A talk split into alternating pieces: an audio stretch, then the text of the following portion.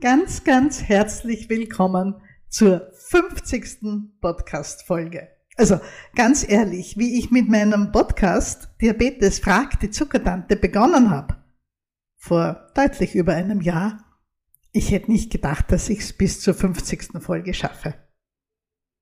Es ist inzwischen eine liebe Gewohnheit geworden, die ganze Woche lang drüber nachzudenken, was denn die nächste Podcast-Folge werden könnte sich Notizen zu machen und dann am Wochenende einfach aufzunehmen und dann kommt halt leider die ganze Nachbearbeitung. Die heutige Folge aber, da mag ich einfach feiern. Und ich möchte Ihnen erzählen, was die Zuckertante eigentlich will, was mich antreibt und was der Hintergrund ist von allem, was ich tue. Ganz große Überschrift zum Thema Leben mit Typ 2 Diabetes es muss nicht so schwer sein. Und dieses Es muss nicht so schwer sein, das ist auf so vielen Ebenen richtig und wichtig. Gerade auch, wenn man mit einer chronischen Krankheit wie dem Typ-2-Diabetes zu tun hat. Ich selbst habe keinen Diabetes. Ich bin übergewichtig, aber ich habe keinen Diabetes. Aber ich habe auch einiges hinter mir, wo ich am Verzweifeln war wegen unerfüllbarer Anforderungen, die rundherum an mich gestellt wurden, beziehungsweise die ich gedacht habe, dass an mich gestellt werden. Und aus all dem, was ich in meinem Leben daraus mitgenommen und gelernt habe, auf die ziemlich unangenehme Tour ab und zu, daraus entsteht mein Zugang zum Thema Typ 2 Diabetes und an diesem Thema mag ich Ihnen gern zeigen, wie es mir damit geht und wie hoffentlich auch Sie rausfinden können, aus Überforderung, aus Gefühlen schaffe ich eh nicht, traue ich mir nicht zu, verstehe ich eh nicht. Darum dreht sich die heutige Podcast-Folge.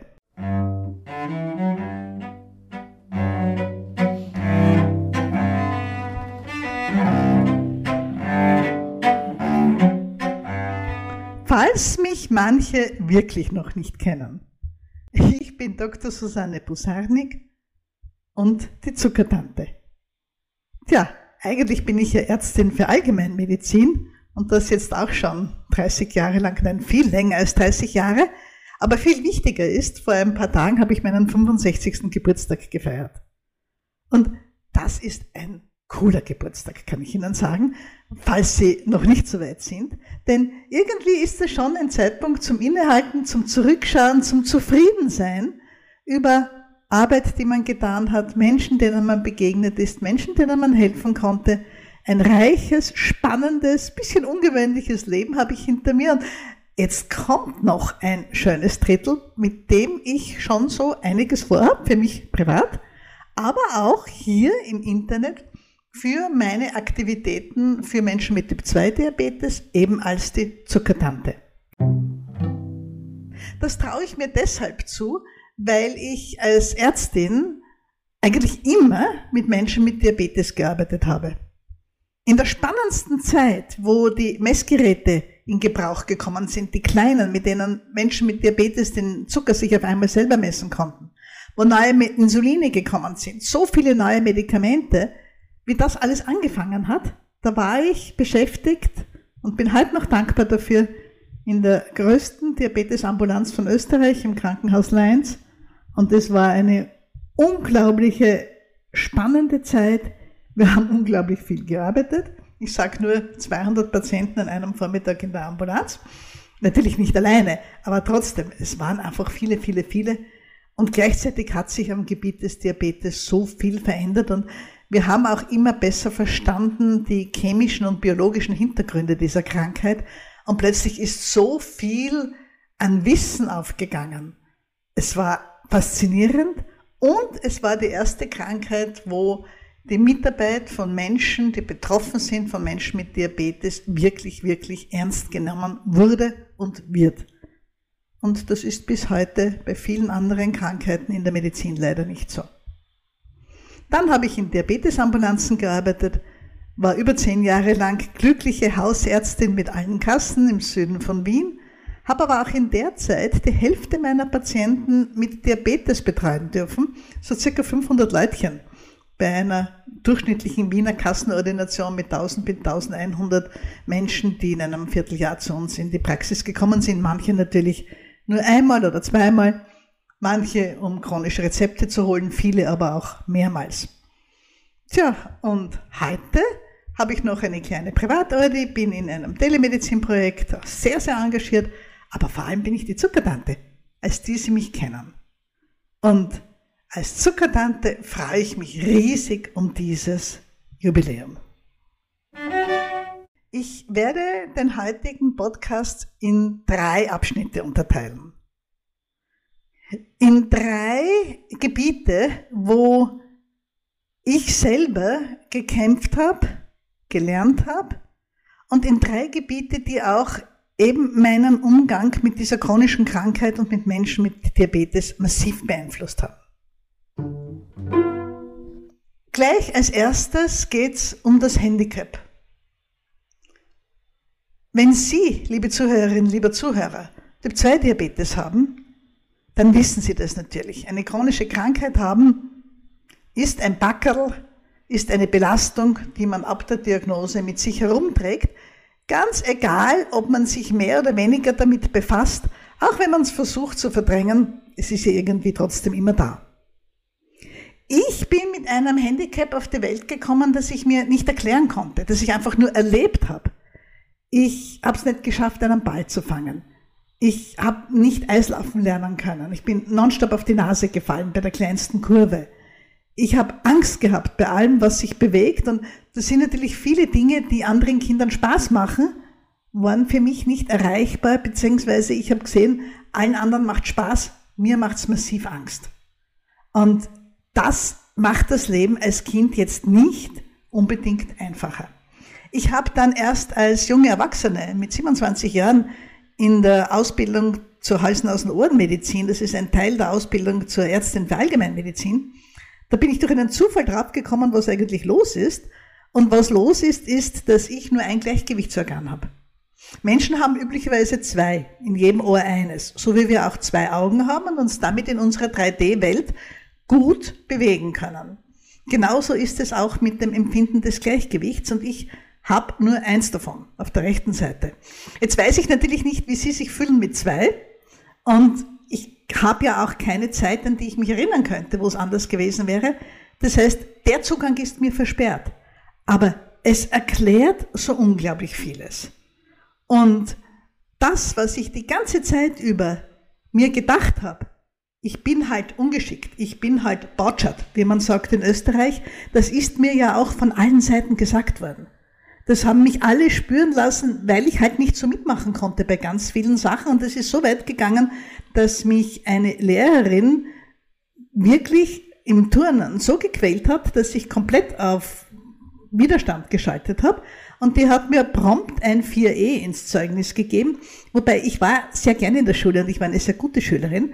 Und die hat mir im Turnen ein 4e gegeben. Wir hatten damals fünf Noten in Österreich. Fünf ist nicht genügend, eins ist sehr gut. Und 4e im Halbjahreszeugnis bedeutet eine 4 mit einem dicken Minus dahinter. Mit Entlassungsdrohung war eigentlich, dafür steht das E. Das, da ist es nicht wirklich um Entlassung gegangen, sondern Kinder mit einem 4e hatten im Zeugnis damit die Warnung, wenn sich das nicht verbessert, musst du über den Sommer nachlernen und hast eine Nachprüfung. Und Sie können sich vielleicht vorstellen, wie mich das panisch gemacht hat, die Vorstellung einer Nachprüfung im Turnen, wo so Dinge wie Ratschlagen verlangt worden wären und ich hätte keine Chance gehabt. Und dieses es nicht machen, teilweise dann natürlich in der Turnstunde auch verweigern, ist mir immer ausgelegt worden als sie will ja nicht. Sie ist selber schuld, wenn sie nur üben würde, könnte sie. Kommt Ihnen das bekannt vor? Ganz oft hören auch Menschen mit dem 2-Diabetes, ja eh klar, hättest nicht so viel gefressen, warst nicht so dick, würdest du gesünder leben, bla bla bla, hättest keinen Typ-2-Diabetes. Und das ist etwas, was mich genauso aufregt, wie damals meine Erlebnisse als junges Mädel und als Kind. Schauen Sie, Sie sind nicht schuld an Ihrem Diabetes. Punkt. Ja, aber wenn ich 150 Kilo habe, dann bin ich doch selber schuld. Nein, sind Sie nicht. Schauen Sie sich da draußen einmal um, in freier Wildbahn. Wie viele Menschen in Österreich, Deutschland, in der ganzen ersten Welt, übrigens auch in den nicht so hochentwickelten Ländern, wie viele Menschen da rumlaufen, die übergewichtig bis massiv übergewichtig sind? In Amerika teilweise an die 50 Prozent. Bei uns 20, 30 Prozent Menschen mit deutlichem Übergewicht. Stellen Sie sich einmal vor, wenn die alle Diabetes hätten. Denn so müsste es ja sein. Wenn man die ganze Zeit hört, weil du übergewichtig bist, hast du Diabetes bekommen und du bist selber schuld, du unwürdiges Nichts. Naja, dann müssten ja alle Leute, die eine Zeit lang zu viele Kilos haben, Diabetes haben. Ich kann Ihnen nur sagen, bloß nicht. Und zum Glück ist es nicht so. Unser Gesundheitssystem würde von einem Tag auf den anderen zusammenbrechen. Wir können nicht 30 bis 50 Prozent der Bevölkerung versorgen mit einer guten Diabetestherapie. Vollkommen ausgeschlossen. Wir schaffen es ja jetzt mit den 10 Prozent schon nicht. Und von den knapp 10 Prozent, von denen wir heute ausgehen, dass sie Diabetes mellitus Typ 2 haben, von denen sind ja 20 Prozent, 25 Prozent schlank. Auch bei der Diagnose, die fallen ja noch einmal raus. Das heißt, wir reden von 6 bis 7 Prozent der Bevölkerung, die bei der Diagnose Diabetes tatsächlich übergewichtig waren. Aber Übergewichtige haben wir drei, vier, fünfmal so viele in der Bevölkerung. Das heißt, warum erwischt es den einen, die eine und die andere nicht? Also hören wir bitte auf mit diesen Schuldzuweisungen.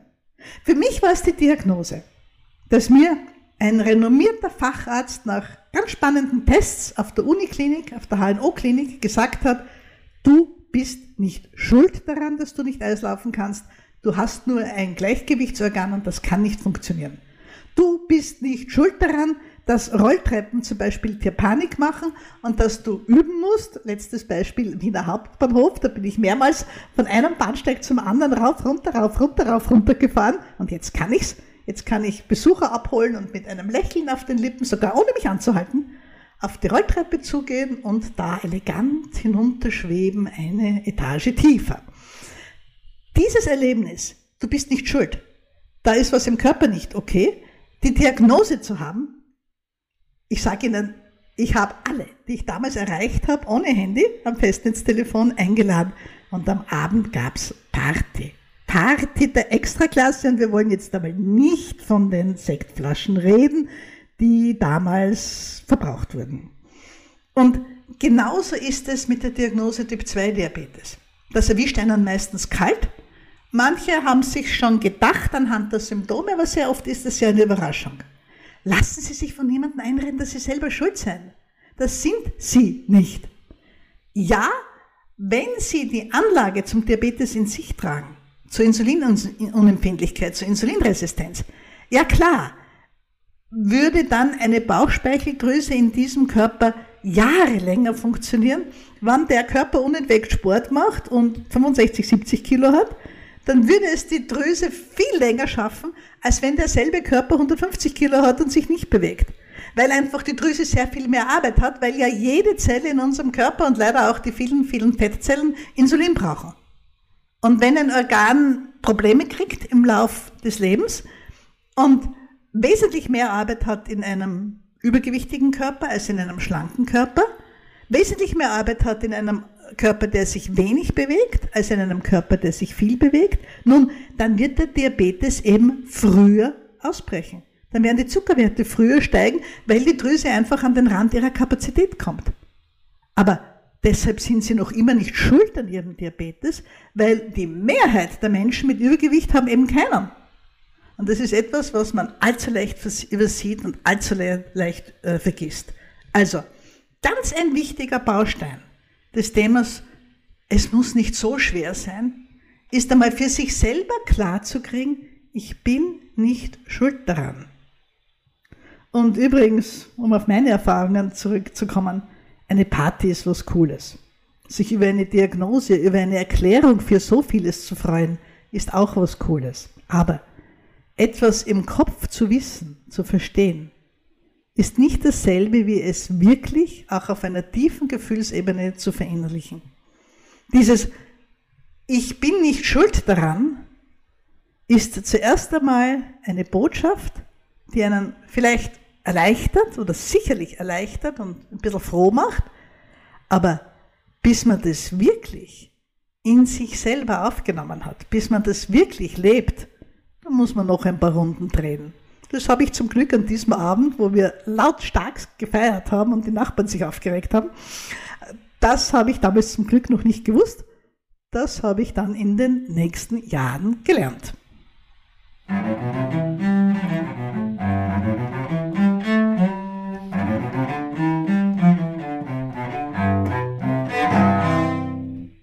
Zweites Thema des heutigen Podcasts. Etwas, was mich auch immer verletzt und geärgert hat, wenn ich es gehört habe. Ist ja nett, dass du es versuchst. Ist ja nett, dass du probierst, Rolltreppe fahren, irgendetwas zu lernen, zu üben, was du normalerweise nicht kannst. Aber du machst das ohnehin nicht richtig. Und es gibt ja Leute, die wissen, wie Training zum Beispiel funktioniert, Fitnesstraining. Du verstehst das halt einfach nicht. Bist ein bisschen doof, ne? verstehst das nicht. Das habe ich sogar auch noch in einem ganz anderen Bereich meines Lebens einmal erlebt. Und zwar in der ersten Volksschule, wo die Kinder üblicherweise lesen lernen und ich habe mich so gefreut drauf. Nur hatte ich massivste Probleme mit der Methode, die unsere Lehrerin damals angewendet hat. Die wollte, dass wir Wortbilder erkennen. Ganzheitsmethode hat das geheißen und ich habe mir extrem damit schwer getan. Das kam dann später bei der Chemie wieder, wo ich komplizierte Ringstrukturen für die Chemieprüfung hätte lernen sollen und auch da mir behelfen musste mit analysieren, aber ich kann nicht Moleküle erkennen daran, wie die Zeichnung des Moleküls ausschaut, wenn es komplizierter wird. Ich tue mir unglaublich schwer, mir Bilder so einzuprägen, dass ich zum Beispiel kleine Veränderungen sehe. Ich brauche auch relativ lang bei diesen Vergleichsbildern, als Rätselbildern, obwohl ich die extrem gern mache, weil es auch ein gutes Training für mich ist und mir die auch Spaß machen, auch als Kind schon Spaß gemacht haben. Aber auch da war immer wieder das Gefühl, du verstehst es nicht und deshalb machst du es nicht richtig. Und gerade wenn Sie mit einer Krankheit zu tun haben, du verstehst es ohnehin nicht, davon gibt es in der Medizin extrem viel. Sie kriegen immer wieder gezeigt, ja, da ist die hohe Wissenschaft. Ja, das sind Fachzeitschriften, die sind extrem teuer. Wenn man sich einen einzelnen Artikel im Internet kaufen will, eine Arbeit, eine Studie, die einen interessiert, wenn man sich nur eine Einzelstudie kaufen möchte, damit man den vollen Text bekommt, das kann schon einmal 40 bis 60 Euro kosten. Ein Artikel. Natürlich die Jahresabos von Medizinzeitschriften, die sind dann etwas Anführungszeichen günstiger, aber letztlich sind diese Preise, wo man Wissenschaft im Original lesen kann, ausgelegt auf Institutionen wie Kliniken zum Beispiel, die sich sowas leisten. Ich selber habe solche Abos. Ich lese das wahrscheinlich die wichtigste Zeitung in der Medizinwelt, das New England Journal. Ich lese Diabetes Care und Diabetologie. Das sind die zwei großen amerikanischen Diabetes-Zeitschriften, aber das sind nur drei. Und es gibt noch viel mehr, wo wichtige Diabetesstudien erscheinen. Das eine ist einmal, es ist sauteuer, wirklich Originalliteratur zu lesen. Das zweite ist aber auch, natürlich wird heute nur mehr auf Englisch publiziert. Also jedes Journal, jedes Heft, das halbwegs Rang und Namen hat, akzeptiert nur Arbeiten auf Englisch. Und da hat sich bei den Studien eine ganz selbstverständliche Abfolge herausgebildet, wie man eine Studie schreibt. Man beschreibt zuerst das Problem, dann was man sich gedacht hat, die Fragestellung, dann welche Patienten eingeschlossen wurden, wie die ausgeschaut haben, wie alt und so weiter und so weiter. Und dann eben, wie die Studie konkret gemacht wurde, mit sehr viel Theorie dazu und dann irgendwann die Ergebnisse. Und zum Schluss im Abschnitt Discussion, Diskussion, schreiben die Forschenden das, was sie halt denken, dass sie durch diese Arbeit beitragen können. Und das sind oft lange Texte mit komplizierten Tabellen. Es ist kein Hexenwerk zu lernen, wie man so etwas liest, aber es ist durchaus herausfordernd, wenn man damit keine Erfahrung hat. Und das bringt natürlich die Wissenschaft auch ein bisschen in Verruf. Und leider gibt es heute viel zu viele Menschen, die abtun und nicht anerkennen, wie unglaublich viel Arbeit in so einem Artikel steckt und wie sehr hier geprüft und gegengeprüft wird, was wissenschaftliches Arbeiten eigentlich bedeutet. Ich habe ein bisschen reingeschnuppert, ist nichts für mich. Ich rede lieber mit Menschen als mit Computern, obwohl man das manchmal nicht glauben würde. Ähm, aber ich weiß, wie die Abläufe sind und ich habe als Studienärztin auch an manchen sehr interessanten Studien teilnehmen dürfen und Patienten und Patientinnen begleiten. Nur dieses Fachwissen ist für interessierte Laien schwer zugänglich. Ja, es gibt durchaus Menschen mit Diabetes, die die Originalliteratur lesen, aber die meisten können es halt nicht und sind dann angewiesen letztlich heutzutage auf die neuen Medien, auf Social Media und da gibt es halt jede Menge Unfug. Und selbst auf seriösen Seiten, die von großen Firmen oft sehr engagiert betrieben werden und die sehr gut dort über Diabetes zum Beispiel informieren, ist es halt manchmal so, dass das auch immer nur einen Teilaspekt des Wissens über Diabetes repräsentiert. Und mich nervt das zusehends. Denn ich denke mir, Sie als Betroffene, Sie sollten wirklich das Recht haben, Zugang zu haben, zumindest zu den allerwichtigsten wissenschaftlichen Aussagen, zu den allerwichtigsten Studien. Es ist nicht einfach, so ein Paper, eine Studie, die kompliziert geschrieben ist, über 8, 10, 15 Seiten geht, kleingedruckt in einem A4-Heft, aus denen sowas wie einen Blogartikel zu machen, eine Zusammenfassung. Ich habe es jetzt auf eine neue Art probiert, denn selbst diese Zusammenfassungen können noch ziemlich abschreckend wirken. Ich habe auf meinem Blog als ersten Versuch einen Artikel zur SERPAS 2 Studie. Das ist eine Studie, die zwei hochaktuelle Medikamente miteinander vergleicht, nämlich das Semaglutid, das Ozempic oder Wegovy und das Tirzepatid, das als Munjaro demnächst auch auf den österreichischen Markt hoffentlich kommen wird. Zwei Medikamente, über die es viel Diskussion gibt, über die es viele Meldungen und auch sehr viele Falschmeldungen im Internet gibt. Und zu diesen beiden gibt es viele, viele Studien. Eine sticht heraus. Eine Studie, wo wirklich in einer großen Gruppe von 1900 Patienten direkt verglichen wurde, was bewirkt das eine Medikament, was bewirkt das andere in den verschiedenen Dosierungen. Sowas ist sehr, sehr selten. Deshalb ist es auch höchstrangig erschienen und zum Glück ist dieser Text frei zugänglich im Internet. Und da habe ich jetzt einen Blogartikel draus gemacht, wo Sie natürlich die Links bekommen zum englischen Original, zur englischen Originalzusammenfassung, aber als allererstes von mir eine kurze Zusammenfassung in leichter Sprache.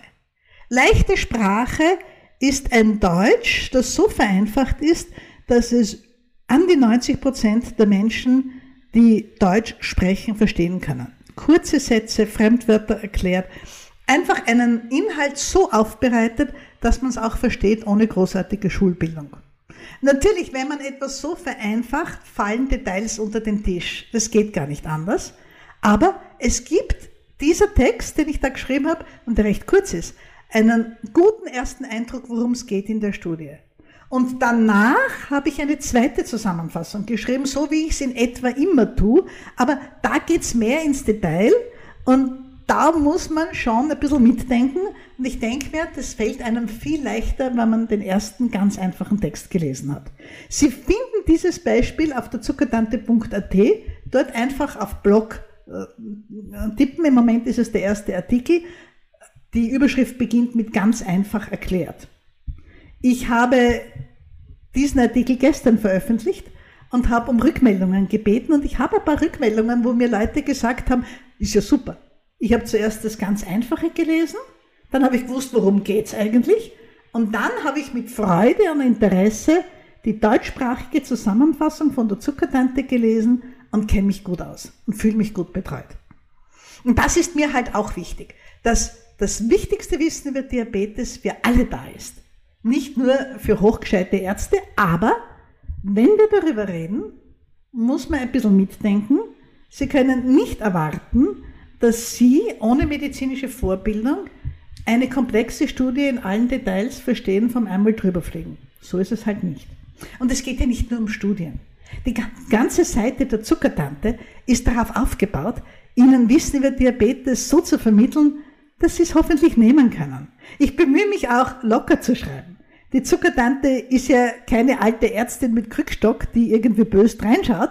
Das ist ein freundliches, luftiges, fröhliches Wesen, die unbeschwert durch die Gegend flattert und unbeschwerter mit Diabetes umgehen zu können. Das ist das ganz große Ziel meiner Aktivitäten als Zuckertante.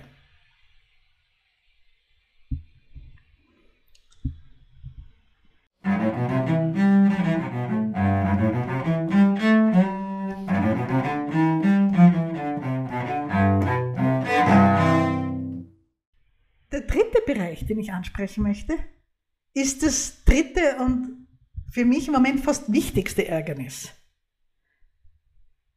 Du schaffst es ohnehin nicht. Du schaffst es eh nicht. Hör auf, dich anzustrengen. Iss noch das Stück Kuchen. Ach, wer sagt denn, dass du schon wieder nach dem Mittagessen spazieren rennen musst? Bleib doch einfach da, trinken wir in Ruhe einen Kaffee. Oder bei mir, du schaffst es ohnehin nicht, noch einmal fitter zu werden, äh, Bergtouren zu tun, zu, zu gehen, äh, über unebene Wege zu gehen und so weiter und so weiter. Gerade am Gebiet des Diabetes gibt es von allen Seiten her Informationen. Es gibt immer wieder diese unsäglichen Gesundheitsbeilagen von großen Zeitungen, wo ähm, unabhängige Artikel, teilweise wirklich unabhängige drinstehen zu irgendeiner Krankheit. Und die sind aber dann auch noch zugepflastert links und rechts mit Werbungen. Mit Werbungen für Produkte, für irgendwas anderes. Gott sei Dank darf man in Österreich und Deutschland keine Werbung machen für Medikamente. Das ist immerhin etwas. Aber es gibt auch Informationen gerade zu Typ-2-Diabetes im Fernsehen, im Radio, in Gesundheitssendungen. Und wenn man sich das anhört, was meistens von sehr schicken Menschen präsentiert wird, wobei die Damen immer schick und sehr schlank sind und extrem modisch angezogen, die Herren sind manchmal nicht ganz so hübsch anzusehen und auch nicht immer ganz so schlank, das sind meistens irgendwelche renommierte Ärzte. Aber alles, was da an so ach so verständnisvoller Information geboten wird, kommt für mich rüber mit dem Unterton, du kleines Dummchen, ich erzähle dir das jetzt, aber wir wissen alle, Diabetiker halten sich nicht dran und die schaffen es eh nicht. Vielleicht bin ich übersensibel. Eben wegen meiner Geschichte, kann schon sein. Aber ich weiß aus vielen Gesprächen mit Menschen mit Diabetes, es ist einfach so. Ganz oft erleben Menschen mit Diabetes diese Bombardierung mit ach so gesunden, ach so wohlmeinenden Diabetes-Ratschlägen als Belastung und irgendwann klappen sie die Ohren zu, hören nicht mehr hin und denken sich, das, was ich gerade früher gesagt habe, ich schaffe das ohnehin nicht. Und was noch viel schlimmer ist, in diesen Sendungen kommen dann oft Paradepatienten vor. Mit denen wird intensiv gearbeitet, die bekommen Luxusbetreuung und haben dann halt nach ein paar Wochen ein paar Kilos weniger, bessere Werte und so weiter. Und das vermittelt die noch viel schlimmere Botschaft, das kann ja jeder schaffen. Wieso schaffst du es nicht? Und das bringt sogar in Familienzerwürfnisse hinein. Schau im Fernsehen bei den so und so Sendungen, die haben es ja auch geschafft. Warum schaffst du es nicht? Ist doch so einfach. Wenn es der, schau dir doch den an. Das war doch ein ganz normaler Mensch. Wenn es der nicht geschafft, wenn es der geschafft hat, warum schaffst du es nicht? Das solche Erfolge mit einer extrem intensiven Betreuung zustande kommen, dass auch manchmal für solche Sendungen mehrere Menschen durch eine Betreuung durchgehen und gezeigt werden dann halt die, die gute Erfolge haben oder die, die Hindernisse, Stolpersteine überwunden haben, das sagt ihnen niemand, das zeigt ihnen niemand. Und dieses Du schaffst es eh nicht ist immer gekoppelt mit einem Gefühl, das, das, das, das, das, das, das muss ich alles machen. Ich höre von so vielen Seiten, du musst ja nur, du musst ja nur regelmäßig Zucker messen, alles aufschreiben, dich um ein gesundes Frühstück kümmern, in der Früh Haferbrei kochen, hin und wieder Diättage einlegen, regelmäßig Bewegung machen, vor dem Essen, nach dem Essen, dann beginnen die Empfehlungen sich auch noch zu widersprechen. Und wenn man sich den ganzen Kanon anschaut, was man da alles tun sollte, dann ist es einfach zum Verzweifeln. Und das ist auch etwas, was mich extrem nervt. Weil immer mehr, ich sehe das auch auf Facebook, rüberkommt, du musst alles das machen und abarbeiten und nur dann wirst du bessere Werte haben. Abgesehen davon, dass dafür ein Leben gar nicht ausreicht und schon gar nicht ein Leben, wo man noch ein bisschen was anderes zu tun hat, als Diabetiker zu sein, nämlich zum Beispiel zu arbeiten, sich um als Großeltern um Kinder zu kümmern, irgendwelche Menschen zu betreuen, äh, einfach zu reisen, einfach zu leben. Wenn man nicht Fulltime-Diabetiker ist, hat man das Gefühl, hat man ohnehin keine Chance. Und das stimmt nicht. Das weiß ich. Ich arbeite seit 30 Jahren mit Menschen mit Diabetes und ich sehe es auch bei mir selber, was für kleine Veränderungen es sind, die oft schon einen riesigen Erfolg verbringen. Ich habe das so oft in der Ordination. Jemand kommt mit 9,5 HB1C, sechs Monate später steht er mit 7,2 da. Und ich sage, wie haben es denn das geschafft? Ist ja großartig. Und dann höre ich, ich? Ja, eigentlich habe ich nichts geändert. Ich sage, interessant. Das ist ein Wunder. Das müssen Sie mir jetzt erklären. Sie essen also genauso wie vorher. Nein, natürlich nicht. Das und das habe ich geändert. Und es gibt jetzt fast für jedem Essen zum Mittag einen Salat, aber das macht ja nicht so viel aus. Ich, aha.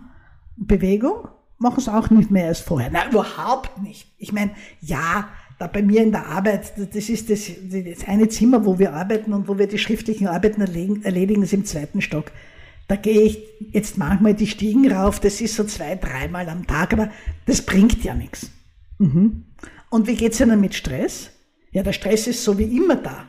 Ja, ich habe gehört, dass Stress und Diabetes zusammenhängt und so ein, zwei und manchmal jetzt auch schon dreimal in der Woche gehe ich so, wissen Sie, da ist bei uns in der Nähe ein kleiner See und da gehe ich hin, aber ich laufe da nicht rundherum.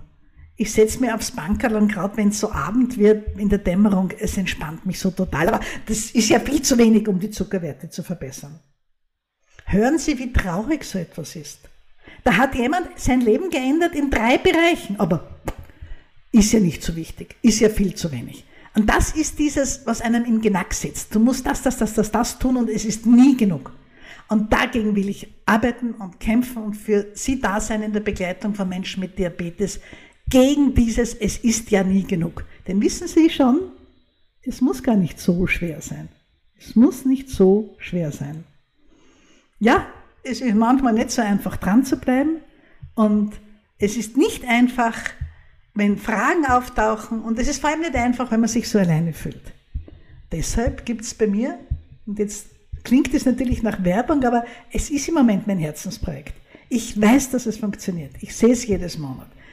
Den Club, wo nichts anderes passiert, als dass man einmal in der Woche ein E-Mail kriegt von der Zuckertante mit irgendeinem Diabetesinhalt und dass man sich live trifft und dass, wenn man mag, sich live austauschen kann, Fragen stellen kann. Das machen wir bis jetzt einmal im Monat, im September auch noch, weil der Termin ist schon fixiert. Ab Oktober werden wir es zweimal pro Monat machen. Es wird sich nicht genau 14-tägig ausgehen, es wird sich auch nicht immer am selben Wochentag ausgehen, weil ich halt viele andere Verpflichtungen habe. In zum Beispiel jetzt Schulungen von mobilen Schwestern in Wien, relativ großer Auftrag, meine eigene Orde und ein bisschen gibt's mein eigenes Leben auch noch. Aber wir werden uns ab Oktober nicht einmal, sondern zweimal pro Monat für 60 bis 90 Minuten live treffen, zum in Ruhe Durchsprechen von Diabetesfragen.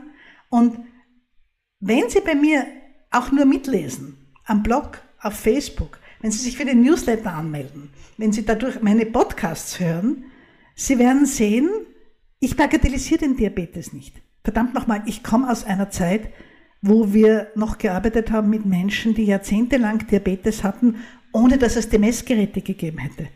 Menschen, die keine Chance hatten, irgendwas selber zu kontrollieren und die aufgrund von oft jahrzehntelang massiv erhöhten Zuckerwerten wirklich in böse Spätschäden hineingelaufen sind. Ich habe da einiges gesehen, was die jungen Kollegen zum Glück nicht mehr oder kaum mehr kennen. Ich weiß, was Diabetes anrichten kann. Und ich werde das nie bagatellisieren. Sie finden bei mir nicht jemanden, der sagt, ist eh egal, wenn Sie 200 nüchtern Zucker haben, ist alles gut.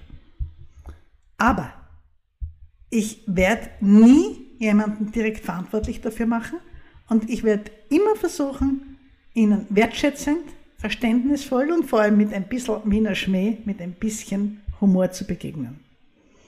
Und alles, was die Zuckertante macht und schreibt, ist einfach nur dafür da, dass sie merken, es muss nicht so schwer sein und sich nicht so entmutigen lassen sondern immer wieder neu beginnen. Ich sage in meinem Leben häufig, mein Hobby sind Neuanfänge. Sie wollen gar nicht wissen, wie oft in einem Jahr ich mit irgendwas neu anfange. Morgenseiten schreiben, also Freewriting, äh, Gedanken aufschreiben in der Früh.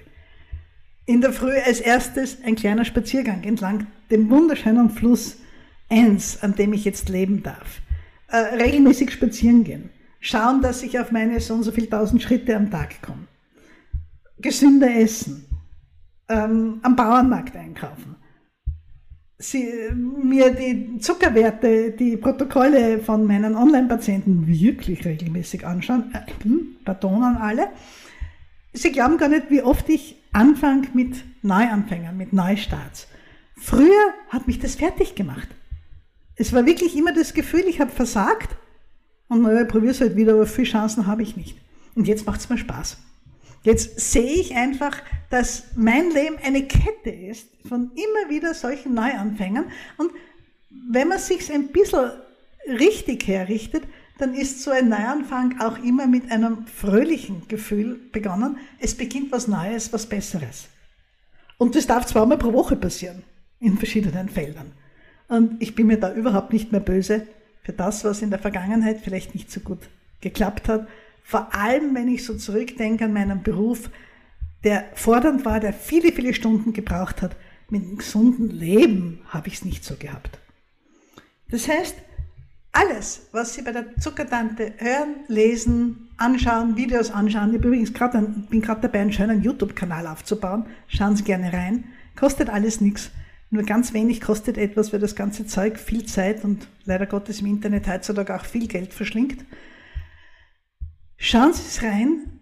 Die Zuckertante begegnet Ihnen als Betroffene, als Betroffener immer mit Wertschätzung, mit Hochachtung. Das, was Sie von mir erfahren, ist wissenschaftlich korrekt, aber ich mache Sie nie nieder, sondern ich versuche Ihnen zu zeigen, dass auch kleine Schritte auch Ihnen helfen können, einfach besser mit Ihrem Diabetes umzugehen. Ja, und damit beschließe ich die heutige Podcast-Folge. Lang geworden ist es wieder mal. Sehr persönlich. Danke fürs Zuhören. Wenn Sie es wirklich bis hierher geschafft haben, dann ein ganz großes Danke an Sie. Und ich freue mich, wenn Sie mich wissen lassen, was diese Folge in Ihnen ausgelöst hat, was Sie denken. Und natürlich dürfen Sie gern meckern. Kommentieren Sie gerne auch auf der Seite der Zuckertante. Schreiben Sie mir unter zuckertante.at im Kontaktbereich, der heißt Frag die Tante logischerweise, schreiben Sie mir, melden Sie sich. Sie können auch dort einfach aufs Mikrofon klicken und Ihre Botschaft aufsprechen. Dann kann ich die gleich als Basis für eine weitere Podcast-Folge nehmen, wenn Sie da irgendeine Frage hinein verpacken. Und wenn Sie Ihre E-Mail-Adresse angeben, dann kann ich Ihnen sogar zurückschreiben. In diesem Sinne freue ich mich auf viele, viele weitere Begegnungen mit Ihnen und Ihnen und Ihnen. Die Zuckertante grüßt und wünscht allzeit gute Werte.